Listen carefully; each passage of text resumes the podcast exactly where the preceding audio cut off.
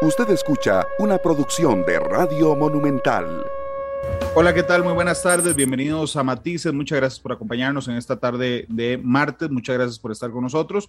Les había contado dos cosas. Una, que a partir de hoy Matices dura una hora y no tiene ninguna otra razón que no me da el tiempo entre varias responsabilidades de cuatro ediciones diarias de noticias, más eh, matices pero bueno, ustedes saben lo que yo quiero matices, yo el apoyo que tengo además de la emisora, así es que bueno, decidimos reducirlo a una hora con el fin de que siga teniendo la calidad que siempre tiene. Y lo otro es que estos días he invitado a expertos en diferentes eh, puntos sustanciales del país con el fin de determinar cuál es el estado de situación y cuáles son los retos respecto a eso del nuevo gobierno, o sea, este el de José María Figueres o el de Rodrigo Chávez.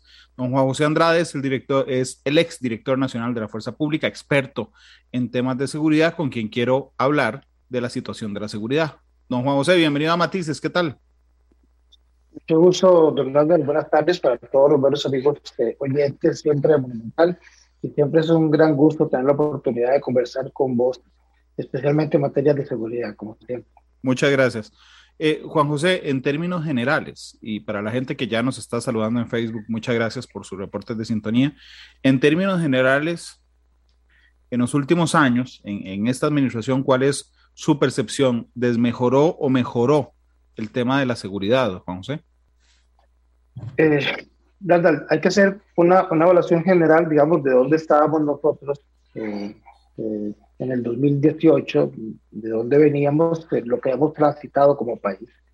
Lo que se había logrado, y aquí hablo eh, del desarrollo durante prácticamente cuatro o cinco años de la Academia Nacional de Policía, del desarrollo de una, de una política pública que comenzó en el gobierno de doña Laura Chintilla y que se intentó darle seguimiento en el gobierno de don Luis Guillermo Feliz, eh, hablo también de un esfuerzo enorme de diversificar la función de policía con una serie de habilidades que eh, realmente eh, podían dar respuesta a los retos que tenemos como país.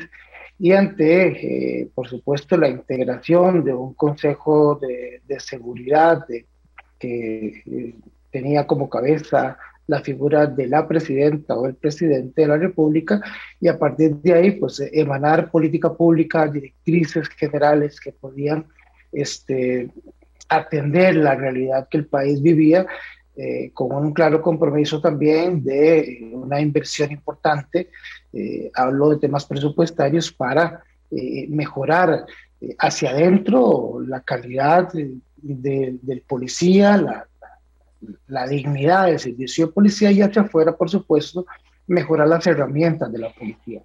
Bajo esa perspectiva, este, en el 2018 hasta, hasta hoy, lamentablemente, lo que hemos visto ha sido, eh, pues, mi percepción es que se ha perdido la ruta en materia de seguridad ciudadana. Eh, durante los cuatro años nunca logramos interpretar cuál era eh, ciertamente las acciones principales de la policía, no, no fue de conocimiento público cuáles eran las principales políticas en materia de seguridad, ciudadana.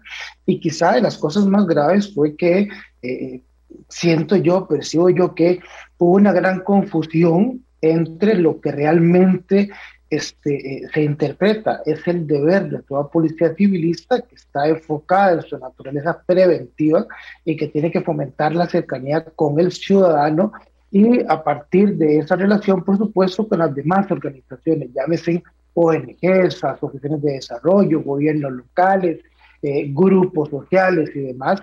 Este, y la otra parte que es, por supuesto, la persecución del delito y también, por supuesto, este, propiamente la persecución de los delincuentes. Creo que por ahí hubo, hubo un conflicto de conceptos, me parece a mí, la policía eh, se alejó mucho de, eh, de, la ciudadanía, los espacios que prácticamente durante 20 mm, años o más se habían venido ganando eh, a través de, de, diversas prácticas preventivas, llámese seguridad comunitaria llámese para, para padres, llámese DARE incluso, este, que eso fue noticia en su noticiero, en su debido momento, eh, fueron sacados de circulación y eh, en contraposición de esto, el ciudadano no tenía, no tuvo nunca espacio de cómo acercarse a la policía, cómo ser atendido, y eso por supuesto produce una, este, un alejamiento, eh, una pérdida de confianza y algunos elementos básicos que las policías tienen de resorte como obligación en su trabajo con la comunidad. Dentro de ellos, la rendición de cuentas, que es un aspecto fundamental que eh, desarrolla y fomenta la transparencia, la, la, verticalidad y, por supuesto, también el, el, el, el, desarrollo de los perfiles adecuados para este, atender las, las crisis de seguridad en cada comunidad. Eh, se dejaron de lado, se dejó eh, de lado la relación con, con, los grupos etarios, con niños, con jóvenes, con diversos actores importantes de la comunidad y siento que la policía se dedicó a hacer operativos, que parece que fue lo único que hicieron durante esos cuatro años, ¿verdad? De hecho, eh, mega operativos, si se quiere, de alguna manera cuestionados, porque eh, mucha gente, y, yo me sumo a ellos, eh, no entiende la razón de hacer un mega operativo cuando sale el ministro anunciando que va a ser mega operativo, donde anuncian dónde los iba a hacer, la cantidad de recursos que iba a estar, la, eh, eh, el fin del mega operativo, y entonces ahí pierde todo impacto y pierde, por supuesto, eh, el resorte esencial que tiene la actividad policial, que es tratar de que a través de noticia crimen o de información de inteligencia poder dar con la gente que este, ha venido delinquiendo. Y esto, digamos, eh, dentro de la rectoría del Ministerio de Seguridad Pública. Pero eh, lamentablemente también siento que eh, otros cuerpos de policía se han dejado, se han dejado este, muy solos. Me parece que en esto, Randall, yo, yo, yo quisiera incluso sintetizar que hay tres cosas importantes dentro de estos últimos cuatro años que ha padecido la policía y te lo digo con conocimiento de causa porque me he enterado porque están pasando algunas cosas adentro que tienen a la policía muy desmotivada este, y que lamentablemente este, creo que nunca, nunca fueron escuchados o no se consiguieron respuestas de cara a eso. Entonces yo creo que hay que devolverle la credibilidad a nuestra policía, yo creo que hay gente muy valiosa yo creo que gente muy valiente, creo que lo han demostrado. Eh, hay que traer a valor presente, y, uso esa frase porque me parece que es la más, la más adecuada, creo que hay que traer a valor presente a todas las agencias de policía de Costa Rica. Creo que nos quedamos, nos quedamos con, un, con un diseño de policía que era, que era la, que, la que el país ocupaba en los 2000, cuando empezábamos a ver el tema, el tema de, de la droga pasarnos de largo, este, luego cuando nos contaron el cuento de que que nosotros éramos bodega y nos hemos quedado, me parece mucho ahí, eso lo he escuchado de otros colegas expertos, pero no hemos atendido la consecuencia que tiene de ser bodega, la consecuencia que ha tenido en el país de que las estructuras criminales le estén pagando hoy a las estructuras locales con droga eh, y las dinámicas que genera esa droga. Y esa droga a la hora de transformarse en pequeñas dosis lo que está causando en las comunidades.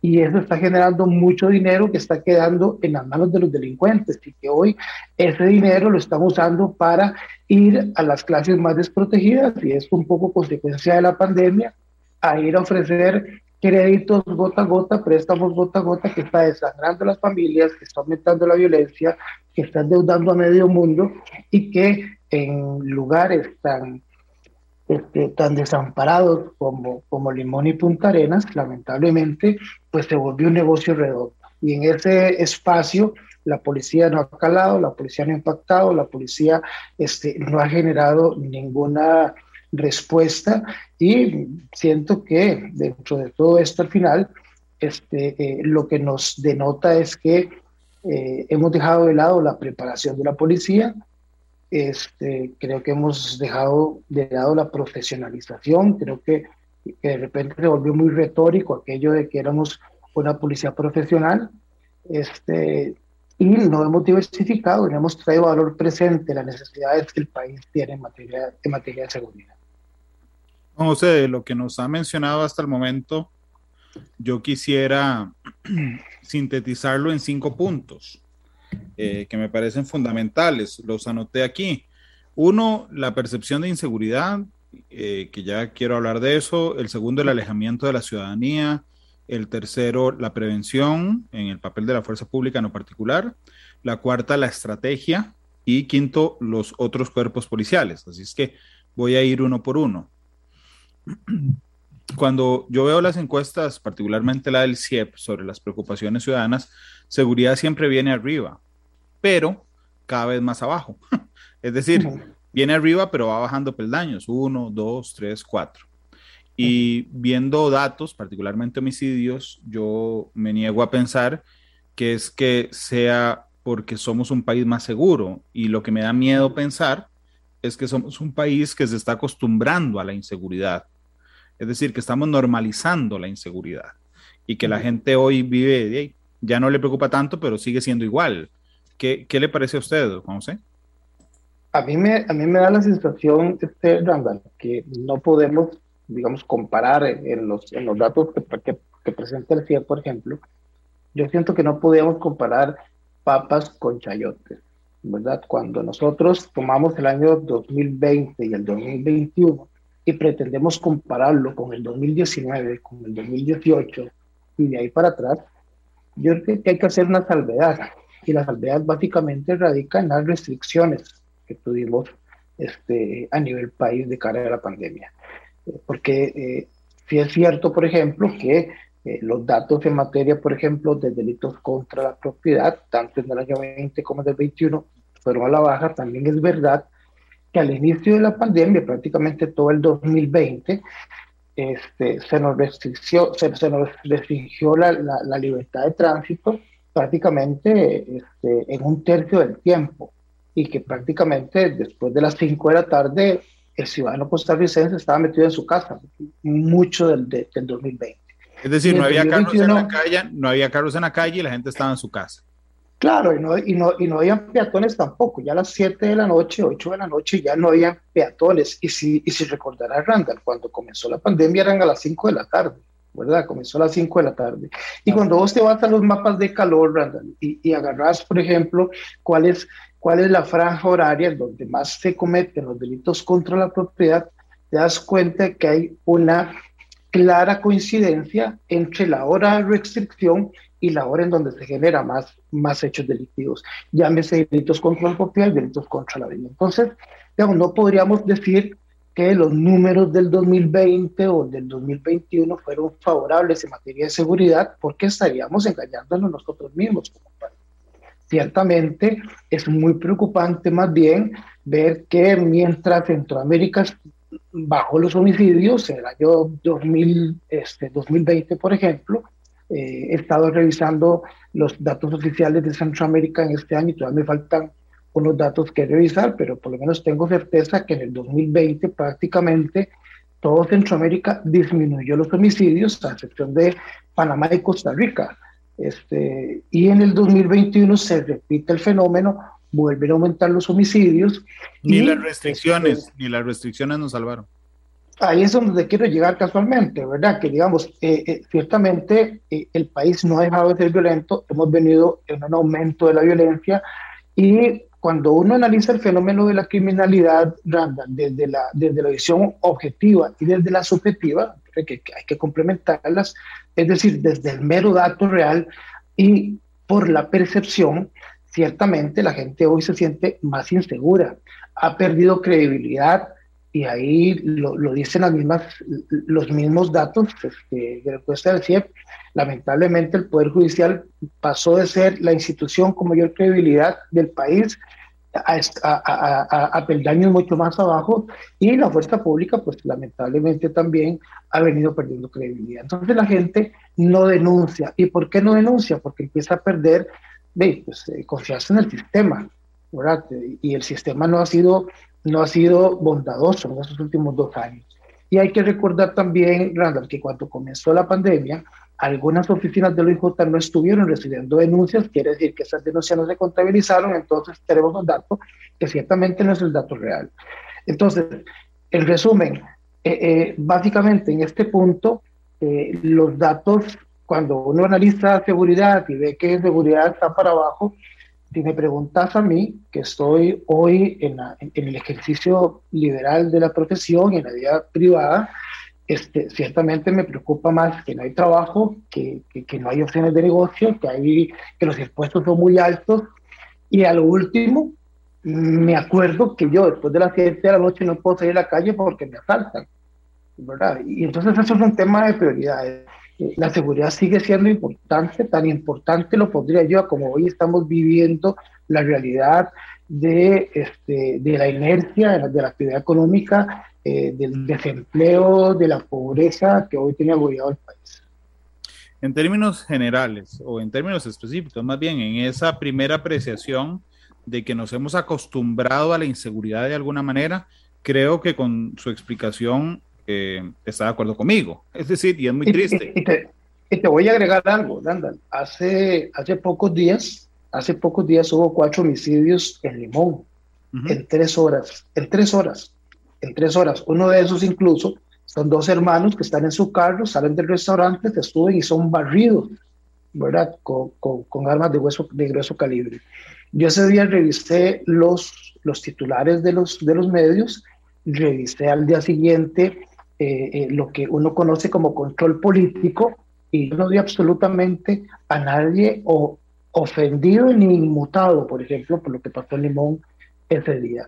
Y yo recuerdo, ¿verdad? Y tengo la obligación de, recordar, por ejemplo, en mis épocas de, de viceministro de director, cuando, por ejemplo, en Desamparados aparecían dos personas muertas, pues el titular y el cuestionamiento y la pregunta incesante era qué es lo que está pasando. Vimos lo que pasó en Puerto Viejo y simplemente eh, el cuento se acabó a los tres días y... Lo que eh, pasó en la Ruta 27 con el asesinato del hijo de una persona investigada. Lo que pasó en la 27, lo que está pasando en la 32 acá de rato y, prácticamente incluso aquí le agrego, yo he venido diciendo porque hay información que me llega de, todas, de todos lados, que la Ruta 32 en medio de esa de esa construcción que ha vuelto una trampa. Una trampa porque después de las 5 de la tarde, por cualquier lugar, después de que pasas el cruce del Río Frío y llegas, por ejemplo, hasta, hasta Búfalo, en cualquier lugar te puede aparecer gente, te sacan un arma, te roban el celular y se pierde en medio de las presas que se hacen esos tramos en que se están reparando. Entonces, y uno no ve respuesta, uno no ve respuesta, uno no ve acciones, uno no ve este, actividad operativa en la calle, más que los mega operativos, y a veces le da uno, porque uno no pierde la costumbre de andar por el centro de San José, por el centro de Punta Arenas, porque yo soy o por otras áreas del país, y uno sigue viendo la ausencia de las patrullas, de los policías, eh, y ciertamente preguntan, bueno, ¿qué es lo que está pasando? Y cuando empiezas a analizar, anda, lo que está sucediendo en la fuerza pública, y lo, y lo sé de muy buena fuente que sucede también en la policía de tránsito, que pasa también en la policía penitenciaria, penitenciaria por ejemplo, es que lamentablemente hay, una, hay un gran faltante de recursos, hay un gran faltante de uniformes, de botas, de armas, eh, se les ha reducido enormemente eh, eh, incluso la cuota de combustible para las patrullas y simplemente pues las patrullas se quedan ahí varadas porque no hay cómo echarle combustible este, y después de las 8 de la noche, muchas delegaciones de tránsito, por ejemplo, que los compañeros del tránsito no tienen cómo, cómo llenar los tanques de, de gasolina o diésel y no pueden salir a brindar el servicio. Claro. Y entonces ahí es en donde uno dice ciertamente que este gobierno se olvidó de la seguridad, dejó de invertir en seguridad y lo que el país había avanzado en, los últimos, en las últimas décadas, eh, ciertamente en esos cuatro años lamentablemente se ha quedado, se ha quedado varado. Sí, yo recuerdo con dolor al inicio de la pandemia, cuando empezamos a notar el aumento en el desempleo, yo le pregunté a las autoridades si esperaban que eso em, eh, influyera en la cantidad de, delincuencia y me decían que no. Y a mí, a mí no me cerraba la ecuación cuando la gente tiene que comer. Eh, claro. ¿verdad? Y, justamente los lugares con más delincuencia son los que tienen más pobreza. Y, yo recuerdo que varios alzamos la voz, yo recuerdo su entrevista y, la tengo clarísima, usted lo menciona y yo inmediatamente la traigo a la mente, pero varios alzamos la voz de que había que poner atención a la violencia, que había que poner atención a las zonas en donde había mayor desempleo, que eso está mapeado y eso es muy fácil de ubicar, y que había que poner atención a las costas, porque ya de por sí, desde hace algunos años, Punta Arenas se venía comportando muy similar a Limón. Pero cuando, cuando, y ahora pasó la primera ronda y todo, y, cuando analizaban los datos ustedes con los politólogos, ¿verdad? Y veíamos del abstencionismo y todo el mundo decía, bueno, pues Arenas, un 51% de abstención. ¿A qué, ¿A qué responde Bueno, y responde a que lamentablemente, eh, y lo conversaba en otro programa este, de entrevista, Randall, eh, pues el gran, el gran generador de empleo hoy es el vendedor de droga en esos lugares. Y entonces eh. los chicos, los chicos optan mejor por vender droga, por, por, por, por, qué no? Por ir a pegarle un susto a alguien, ¿verdad? Son contratados por estructuras, por ir a meterle un balazo a alguien, por, acabar con la vida de alguna persona, este, y ahí reciben su paga y, y, y viven felices y contentos, ¿verdad? Entonces, eh, eh, la situación del país preocupa, sobre todo preocupa la ligereza y, y eso que vos llamás la costumbre de cara a la violencia, ¿verdad? Y la poca, la poca reacción que han tenido las Sí, don Juan, se habla además con conocimiento de causa, no solo por los puestos que ha tenido como viceministro y como eh, director de la Fuerza Pública, fue director regional de Punta Arenas, muchos años, don José, lo recuerdo allá, allá en el puerto. En el tema del alejamiento, que me llamó mucho la atención, que usted plantea el alejamiento de la ciudadanía, don José. Eh, ciertamente la seguridad comunitaria ya no existe como plan y si existe, antes de que me respondan, si existe, bueno, está bien, existe, pero digamos, no la vemos por ningún lado. Este, Y esa vinculación era fundamental. Realmente hubo un momento en el país en que las comunidades y los ciudadanos nos sentíamos parte del quehacer de la fuerza pública, don José. Y me parece, Randall, que cuando la fuerza pública sufre su principal transformación, ¿verdad? Este, hablando de finales de la década de los 90, principio de los, de, los 2000, eh, surge a partir de ese, de ese concepto de policía de proximidad, ¿verdad? Un concepto eh, español que la fuerza pública lo adapta y que básicamente era esto, ¿no? Era aproximarnos a las comunidades a partir de ahí viene el famoso concepto de seguridad comunitaria y nace aquella expresión eh, que muchos ministros este, y ministra también hicieron populares, que era el famoso binomio de la policía con la comunidad. En el, en el buen entender, Randall, la policía por sí sola no hace nada. Si la policía no es amigo del vecino, si la policía no es amiga de la organización comunitaria, si la policía no es amiga de los chicos en la escuela y de las chicas de la escuela, si la policía pierde esa conexión con toda con, con, toda este, ese tejido social, pues entonces se empieza a perder la perspectiva de para quién, de para quién sirve y, y, pierde de vista cuál es su función principal. Eh, yo siento lamentablemente que en estos años la policía ha dejado de lado toda toda esa, este, toda esa experticia que, que, se desarrolló, pero además dejó de lado su propia naturaleza. Este, yo recuerdo también una entrevista aquí en Monumental, que si no mal recuerdo, la hizo Febe Cruz al ex viceministro de Seguridad, eh, Solano, cuando para finales del año 2018 se suspendió el programa DARE.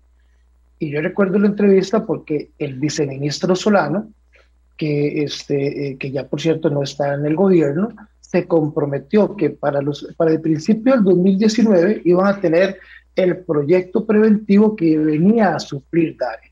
Bueno, se acabó el gobierno y DARE no apareció. Y no apareció nada similar que le fuera a hablar a los jóvenes del tema de drogas, de las consecuencias de caer en droga, de la realidad que generan las drogas en los niños y en los jóvenes y especialmente de, cuál, de, darle, de, darle ese empoderamiento al niño, a la niña, al joven, de poder aprender a decirle no a este, una posibilidad de caer en droga. Entonces, digamos, aquí tenemos elementos que lamentablemente sirven este, de como gotas de realidad de las cosas que han venido pasando. Eh, pero, pero hay más programas, este, Randall, y, uno no escucha absolutamente eh, reacciones de cara, digamos, a eso. Pero además, esto digamos a, nivel preventivo, pero yo le sumaría algo más. Y es que eh, siento que eh, mucho de lo que habíamos ganado obedecía que había una sensibilidad del ciudadano con la responsabilidad de su policía. De ahí nace el eslogan de que somos la policía de los ticos. De ahí nace una serie de, de, de, mensajes que eran hacia adentro y hacia afuera, que nos intentaban ver como uno solo, después de las experiencias que tuvimos con la marcha en la Caja del Seguro Social, después que tuvimos experiencias afuera de la Universidad de Costa Rica, después que tuvimos experiencias eh, como las vividas afuera del Daniel Oduber, allá por el 2016 en Liberia, con las que tuvimos en el puente de Pérez Celedón, con los indígenas.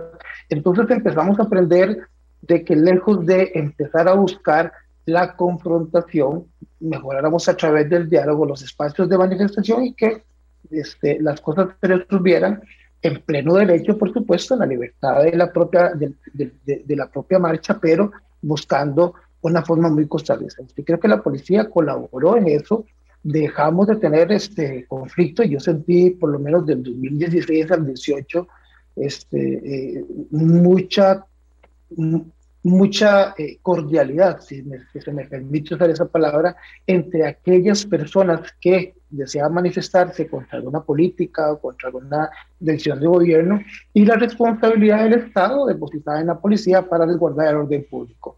Sin embargo, eh, vemos lo que ha sido la pandemia, vemos cómo se ha manejado la pandemia, vemos cómo ha usado la policía y a los policías para frentear cosas que siento eh, les faltó tacto al gobierno y lo que yo llamaría mandar a morir a, nuestros, a nuestros uniformados con temas que al final tenían que haberse resuelto de otra manera. Eso hace, eso, eso es lo que provoca, es un conflicto entre la ciudadanía y la, y la policía y ha generado lamentablemente un divorcio que uno percibe en la calle, ¿no? Y lo mira uno mucho ahora eh, con la facilidad que nos da este, las redes sociales o los teléfonos celulares grabando en donde la gente apedrea a la policía, los insulta, los escupe, este, le tira, les tira piedras, les dispara en cualquier lugar, ya no solamente en los barrios conflictivos, en cualquier lugar sucede. Sucedió hace poco por la zona de los Chiles, a un tráfico lamentablemente lo agredieron, hemos visto a policías heridos, hemos visto a policías este, eh, eh, cómo, cómo los irrespetan. Entonces, yo siento, digamos, que, que, lamentablemente ese alejamiento ha sido provocado, por un lado, porque su misión principal de prevención creo que pasó a segundo plano y hemos sentido una policía más de choque, menos conciliadora, este, y al final esa es la forma costarricense, esa es la forma costarricense de hacer las cosas y por otro lado también creo que se les ha pasado la mano en cómo han usado nuestras a nuestros hombres y mujeres policías para guardar el orden público en, circunstancias donde me parece los mecanismos de diálogo tuvieron que haber sido agotados desde la parte política. Igual, Juan José, en el tema de la prevención que usted señalaba antes, por ejemplo, la apropiación de los lugares públicos, ¿verdad? Eh, que íbamos ahí poco a poco, las plazas, los parques, eh, eso me parece a mí, quiero saber su percepción, la hemos ido dejando poco a poco. Y, los números me parece, digamos que también cuando uno los revisa, eh, dan la razón de lo que se acaba de afirmar. Este, creo que eso tiene que ver un poco porque no se midió el impacto de eh, la decisión operativa de hacer mega operativos en la seguridad ciudadana la, policía no crece desde hace muchos años, ¿verdad? que ese es un tema que, que, tal vez al final podamos conversar, algunas propuestas que se puedan plantear sobre la mesa, pero lo que es verdad es que el recurso policial de cualquiera de nuestras policías no alcanza, no alcanza. Entonces, cuando uno, cuando uno plantea una operación, tiene que partir de hechos reales, y el primer hecho es cuánto personal tengo. Y cuando se hace un mega operativo que trae policías de una delegación y de otra, y de otra, y de otra, y de otra, y lo suma ¿no? en una gran fuerza, eso tiene sentido y usted lo va a hacer de manera permanente, si usted va a hacerlo sostenido en el tiempo, pero además si usted no va a dejar desprotegida otras zonas. ¿Por qué? Porque es muy fácil que el efecto globo, ¿verdad? Que los expertos llamamos que es básicamente el movimiento del delincuente hacia el espacio vacío, ¿verdad? En donde no está la seguridad ciudadana, es lo que provocan este tipo de actividades. Entonces, eh, nos los hemos topado en San José, ¿verdad? No sé cuántas veces ustedes han topado con un mega operativo en esos cuatro años. lamentablemente, cuando uno ve ese montón de gente y uno va en el bus y, y, y, lo paran, le piden la cédula y la gente dice que dice que aquí está la policía, lamentablemente lo estamos viendo en el centro de San José, pero probablemente Tibás, Moravia, Coronado, eh, Pavas, Zapote eh, y otras comunidades en este momento, en este mismo momento, no tengan una sola patrulla para, para patrullar. Entonces, eh, yo siento que se, ha dejado, se ha dejado de lado cosas fundamentales, ¿verdad? como el patrullaje controlado a partir del movimiento ciudadano. El movimiento es uno. La gente sale de su casa a las 6 de la mañana. Los estudiantes ahora, gracias a Dios, que ya vuelven, ya vuelven a la escuela y al colegio, se van a los colegios. Entonces, ¿dónde está el movimiento? Están las paradas de bus, están los centros educativos eh, a las 8 o 9 empezamos a ver a la gente bajándose en buses, saliendo de, los residenciales, de los barrios, de las casas a tomar, a tomar el bus, llegan a los centros de ciudad, sea Heredia, Cartago, Punta Arenas, Alajuela, San José, Limón, donde usted quiera que lo vea, la gente llega al centro de ciudad y ahí se mueve a sus almacenes, a sus trabajos, a sus oficinas. Ahí pasan ocho horas y a las cuatro viene eso en reversa, más el elemento de los que van a estudiar. Ese es el día a día del costarricense, no cambia mucho. En Punta Arenas algunos se van para la playa y en Guanacaste algunos cantones se van, se van a la esquina se quedan hablando. Bajo esa, bajo esta dinámica, el patrullaje, acompañar al ciudadano durante las 24 horas bajo, bajo estas máximas que no cambian, pues, pues eh, es, pareciera ser simples y sencillas. Sin embargo, hoy no vemos a los policías en los parques, no vemos al policía en la calle, no vemos al policía en las paradas de buses, y esto es lo que ha generado es, es un aumento en los delitos contra la propiedad, en el cadenazo, en el asalto a peatón. Este, eh, hace poco eh, mataron a un muchacho de Uber también, eh, y es casualmente porque al final, lamentablemente, la policía no está cerca. Y yo recuerdo las palabras de un ex ministro de Seguridad, tal vez usted lo recordará, que decía que el éxito de la seguridad ciudadana es que los hechos no pasen. Y eso no se puede contabilizar. Y eso no, no hay forma de llevar el, el, hilo para saber, bueno, cuántos asaltos dejaron de pasar en un mes. Pero ese es el éxito de la policía y hay que saber leerlo y hay que saber interpretarlo, pero también hay que saber planificarlo. Y decía un, un, ex coronel de la Fuerza Pública hace muchos años que si usted no llegó a tiempo, ya la policía perdió y el ciudadano perdió el doble. Entonces, si no estamos cerca, si los hechos están pasando, si no tenemos capacidad de respuesta, pero además, si la estrategia está, está torcida de la que debería ser la correcta, pues los resultados que tenemos están viendo este, hoy en el país y lamentablemente la sensación de seguridad, de eso que hablábamos ahora, de, que una cosa son los datos y otra cosa es el sentimiento y, ambos son tan ciertos y reales porque, porque incluso se puede medir, este, dicen que Costa Rica ha mejorado mucho en materia de seguridad. Indudablemente, eh, creo que eso lo tenemos claro todos, lamentablemente. Eh, don José, permítame ir a una pausa comercial. Nos quedan 20 minutos más o menos de, programa y así tiene tiempo de pensar la canción de cierre. Entonces, permítame ir a la pausa.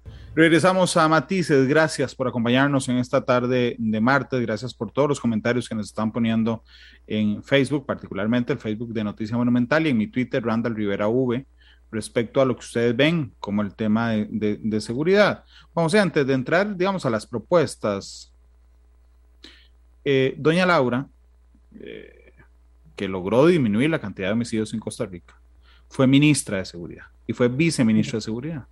De alguna manera, el involucramiento de la clase política, es decir, que alguien le ponga atención a eso, es importante a la hora de disminuir la inseguridad. Estoy totalmente convencido de, lo que usted está planteando, Randall.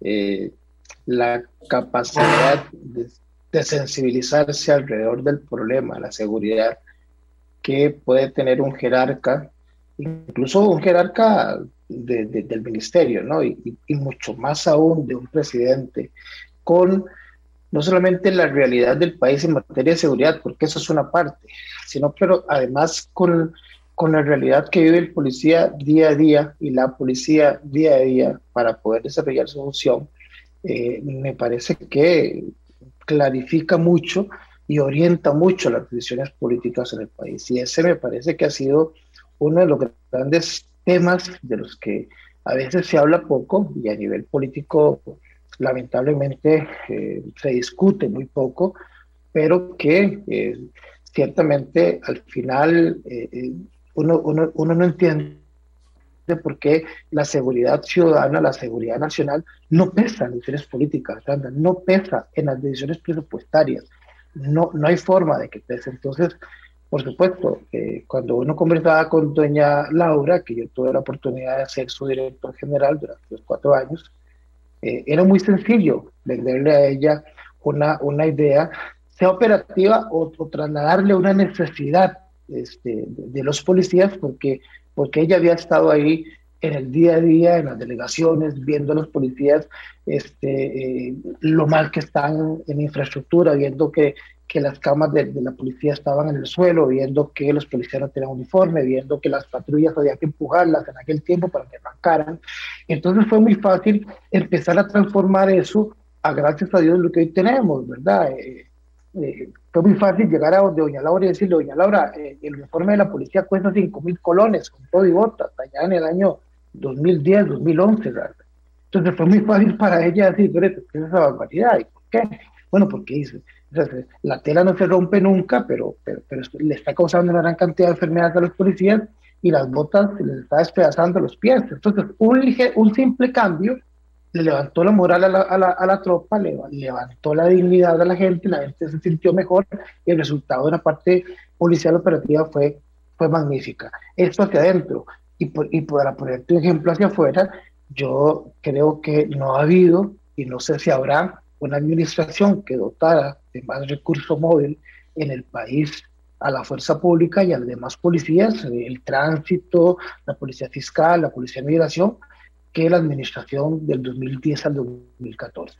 Porque era muy sencillo conversar con alguien que desde la vivencia personal podía medir el efecto y la consecuencia que tiene el abandono o, eh, este caso contrario, el apoyo de inversión en seguridad ciudadana. Vamos ahora sí a las propuestas, José. Eh, dame un segundo porque algo aquí se le dio play. Ahora sí. Este, que vamos a las propuestas. El, independientemente de cuál gobierno sea, ¿a qué debería ponerle atención y qué debería? Yo quiero darle pistas con estos, con estos programas al, a quien quede presidente y a quien nombren de ministro o ministra, en el sentido de cosas concretas, eh, Juan José, que se pueden hacer con la falta de recursos, por ejemplo, con el tema de la estrategia policial. ¿Qué, qué, sería lo primero eh, hacia donde deberíamos caminar? A mí me parece, Randall, que tenemos que definir primero cuál es la política pública, o sea, cuál es el, hacia dónde el país quiere caminar en materia de política pública en seguridad ciudadana porque eso puede orientar este, desde la propia inversión, desde destinar recursos propios, como este, desarrollar ya estrategias que vayan desde lo preventivo hasta lo operativo. Pero tenemos que definir la política pública, o sea, eh, cuáles son las acciones eh, y hacia dónde queremos llevar nosotros la seguridad ciudadana partiendo de la realidad que estamos teniendo como país. Entonces, eh, funcionó mucho por CEPAS, fue criticado en su momento, pero cuando uno analiza en el fondo, Randall, eh, los resultados de por CEPAS, este, eh, que fueron las políticas públicas en materia de seguridad y paz que presentaron en el año 2010-2014 la administración Chinchilla Miranda, trajo resultados muy positivos. De ahí para acá, no sabemos para dónde vamos en materia de seguridad Entonces yo creo que ese es el primer elemento que hay que, que, hay que definir. El otro elemento que hay que definir es el modelo de policía. Eh, uno escucha a veces hacia adentro y algunos expertos este, hablar, digamos, de que, de, que, de que sobre eso hay mucho avanzado, pero yo, yo, sigo sintiendo de que este, falta, faltan elementos que definir, porque cuando uno mira, por ejemplo, la intervención de la fuerza pública del centro de San José, uno se da cuenta pues que hay cosas muy elementales y muy básicas que no están presentes hoy en día en la formación de los, de, los oficiales de policía.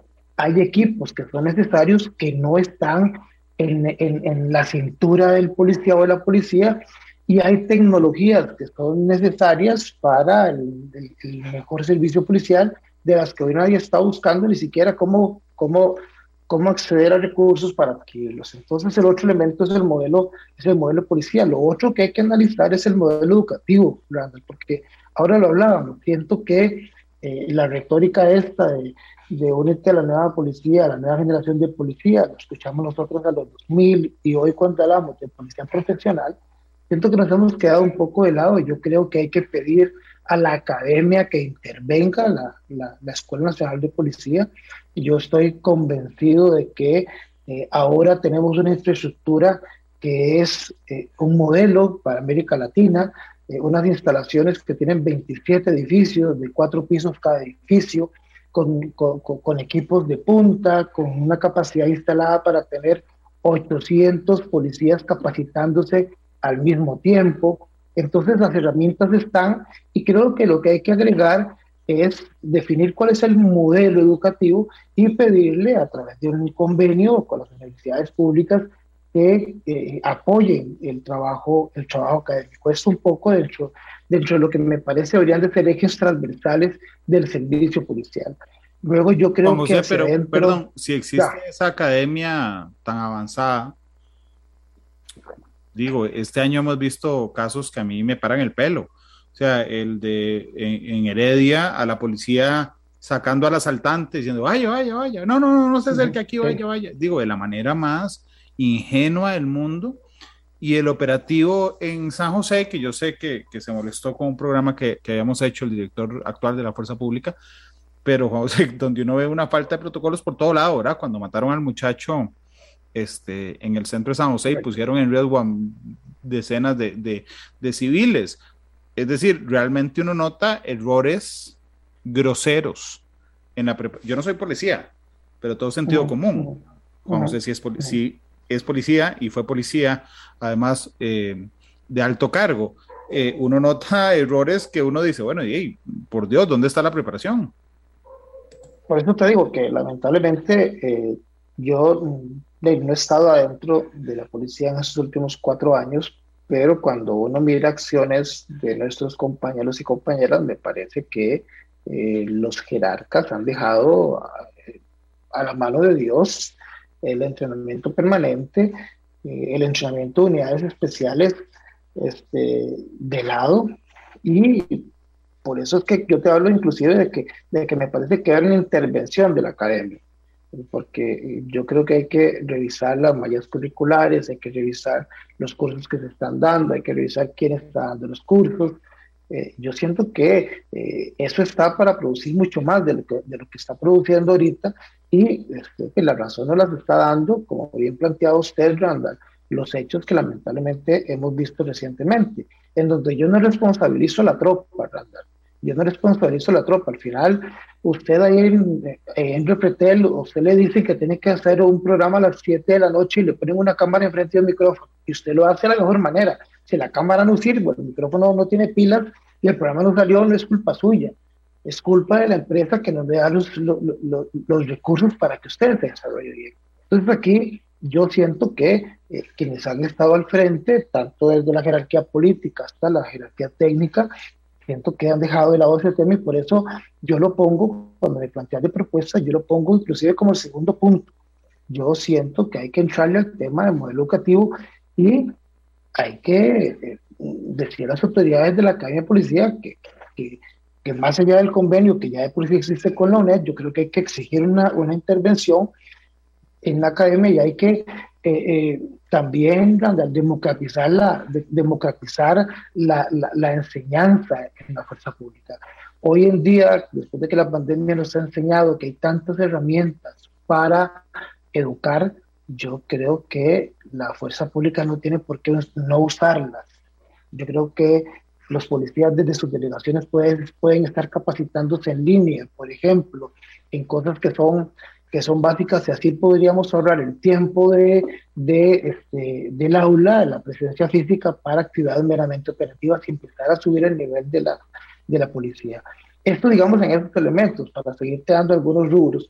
Hacia adentro, yo creo que hay que, que, que hay, el gobierno que llegue, tiene que entrarle a temas que se han discutido y que eh, las policías, y aquí involucra a todas, este, hace rato vienen planteando sobre la mesa.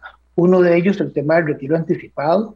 Eso es un tema que hay que resolver. Yo no sé, yo sé que estamos en temas, en tiempos muy difíciles en materia fiscal, pero usted no puede seguir teniendo un policía después de, 55, de los 55 años, cuando ya ha trabajado 32 años, cuando ha trabajado 12 horas todos los días, cuando ha trabajado en horario mixto y el ciclo, el, ciclo carcidiano ya, eh, eh, ya le ha traído una serie de enfermedades colaterales desde la, desde la pérdida del sueño, daños del riñón, daños del corazón, hipertensión este, eh, y otras enfermedades más y obligar a que esa persona a los 55 años trabaje hasta los 65, si es, si es hombre, por ejemplo, y si es mujer hasta los 62. Estamos poniendo en riesgo la vida de esa persona, pero también estamos poniendo en riesgo la vida de las personas que esa persona tiene que cuidar. Y es una discusión que hay que entrarle. Eh, las policías del mundo, a los 50 años, el policía le dice muchas gracias, ya se vuelve a Pacha, váyase para su casa.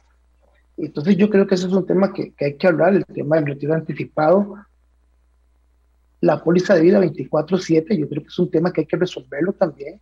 Eh, en países como México, como Colombia, eh, que son casos mucho más extremos, te los traigo porque pueden servir de ejemplo.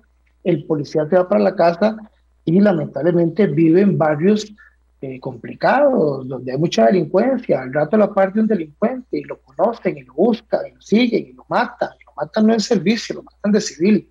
Bueno, hay mucho policía nuestro que vive en, comunidades de mucha delincuencia, que hoy en día son comunidades de alta delictividad y son vecinos de los delincuentes y saben que sale el muchacho con el uniforme en el bolso y se va a una delegación a servir.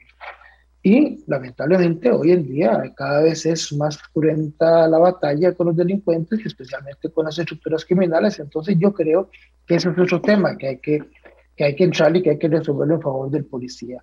Eh, en materia, en materia este, de hacia afuera del servicio policial, yo siento que hay que retomar la prevención, lo hablábamos ahora, hay que volver otra vez al binomio policía-comunidad, y lo digo así como nos lo enseñaron hace 15, 20 años cuando hacíamos cursos de seguridad comunitaria.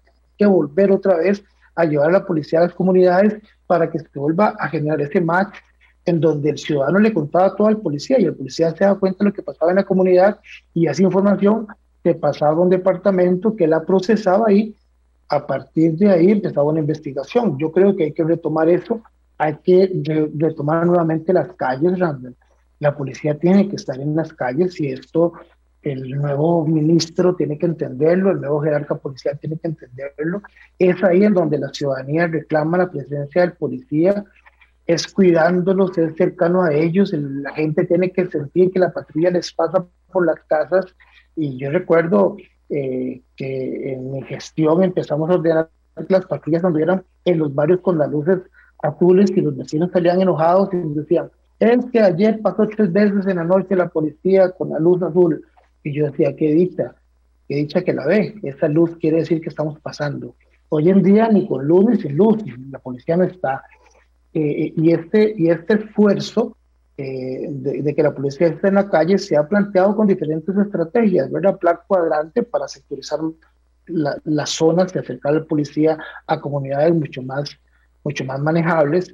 Este, el, el, plan de la capilaridad, se, se recordará usted, José vaya Tijerino, en aquel tiempo, en el inicio, en los inicios del 2010, y han tenido otros nombres, ¿verdad? Hoy se llama Sembremos Seguridad, ¿verdad? Que es el plan de, de, del presidente Alvarado, que tomó esta administración, pero que no es más que el plan que la policía siempre, siempre ha planteado. Pero el problema no es lo que está escrito, es lo que está en la calle, y la gente requiere que la policía esté ahí. Y en materia de inversión, Randall, no tenemos tecnología, no tenemos un, centro de mando unificado, cada policía de este país tiene su propio grupito de inteligencia, a veces ni siquiera estructurado, no tenemos un gran centro de inteligencia policial, no tenemos un puesto de mando que unifique a todas las policías y que operativice la información en tiempo real. Este, tenemos siete policías con siete sistemas y ninguna fiable entre ellos, entonces si yo detengo a una persona en la calle, tengo que llamar a Luis J, tengo que llamar a pensiones, tengo que llamar a Charlie Charlie, y que todo el mundo logra una respuesta diferente porque no hay, no hay una consulta única de las personas. Nuestras, nuestras cédulas tienen un holograma y las policías no tienen el lector de holograma, no sabemos si la cédula es falsa o no es falsa si no la consultamos por teléfono. Entonces, yo creo que hay que dotar de, de, de, tecnología a las policías. Le voy a contar algo para que, para que se vea un poco, y ahora que estamos en el cierre. No puede ser posible que este país tenga quizá el, archivo más grande de huellas digitales. Este, yo me atrevo a decir que, que, que de Centroamérica Ahí en el, en, el centro de dactiloscopía podemos tener 5 millones de huellas, Randall, con facilidad. Todas están en una caja de madera en cartón. Y no se ha podido comprar el software para digitalizar las huellas y tener un sistema. ¿Cuándo así el levantamiento de huellas va a ser 100% útil en, en, la, en, la, resolución de un caso? Entonces yo creo que la, la tecnología es un tema y aquí hay que entrarle a temas como el cibercrimen, eh, el IJ le ha costado armar ese, esa área, pero la policía tiene también que acompañar ese trabajo eh, eh, metiendo esa tecnología y este, ciertamente los escáneres por ahí se han quedado, hemos hablado de eso, se ha hablado de los temas de radar y, y, un tema, digamos, del que yo siempre he estado a favor, lo dejo de último porque creo que es un tema que merece reflexión, aquí hay dos temas que hay que resolver. Uno, que es el tema de la unificación de las policías, quizá no todas, pero yo sí creo que hay que discutir sobre eh, la viabilidad, por ejemplo, de que la policía de tránsito pase a ser una dirección especializada de la, de, la Policía Nacional, que es la fuerza pública. Creo que eh, la policía fiscal no puede estar debajo de un ministro de Hacienda, este, debería estar bajo este, eh, la, la rectoría este, de, la, de, la, Policía Nacional este, y me parece que Migración, a pesar de que está muy cerca, es una hermana menor de, de Seguridad Pública o de los cuerpos de policía del Ministerio, ciertamente está adscrito al, al, al viceministro de Gobernación. Entonces, yo creo que esos son temas que hay que discutir y lo otro es el tema de qué vamos a hacer con la droga. Ese es el otro gran tema. ¿verdad? Hemos hablado, aquí se ha venido hablando ya de la, de, de la marihuana recreativa, este, el narcotráfico es el gran tema de fondo acá, eh, que me parece que el narcotráfico y la pobreza y la explotación económica para mí están en el mismo nivel los tres, y creo que como país tenemos que hacer esa discusión, ¿verdad? De, de, cuál es la ruta, de cómo vamos a entrar al narcotráfico y si el tema de la, de la, legalización de la marihuana es un tema viable o no viable, este, con las consecuencias que eso tiene. Y, y lo llego a colación porque yo he escuchado a varios candidatos a la presidencia, a primera ronda, decir que están a favor de la, de la legalización de la marihuana. Y esto ciertamente tiene, pues, tiene aspectos negativos y positivos. Y si la, y si la sociedad quiere, quiere echarse ese pulso y quiere tomar esa decisión, es importante que también conozca que el Estado tiene que estar preparado para la protección de la adicción como un problema de salud pública este, más allá de los temas de impuestos, que yo sé que siempre importan, ¿verdad? Y cómo se va a mercadear la droga y cuál va a ser el proceso ya de, formalización. Yo creo que esas son discusiones que no se pueden seguir postergando porque tienen que ver directamente con el tema de la seguridad. Juan José, muchas gracias por habernos acompañado hoy. Realmente ha estado muy interesante, muchas gracias. A la orden, Randall, como siempre. Cuénteme con qué canción quiere irse. Eh, esta vez creo que quiero escuchar una canción de Mercedes Sosa que se llama Solo le pido a Dios. Creo que de cara, digamos, a, al proceso electoral que viene y a la Costa Rica que, que tenemos llena de retos, pues yo creo que también hay que volver los ojos a Dios para, para que nos ilumine ilumine a, a las autoridades que van a tomar este país. Mercedes Sosa despide Matices. Mañana miércoles otro programa. Don José, muchas gracias. Gracias a usted y a todos los amigos. Este programa fue una producción de Radio Monumental.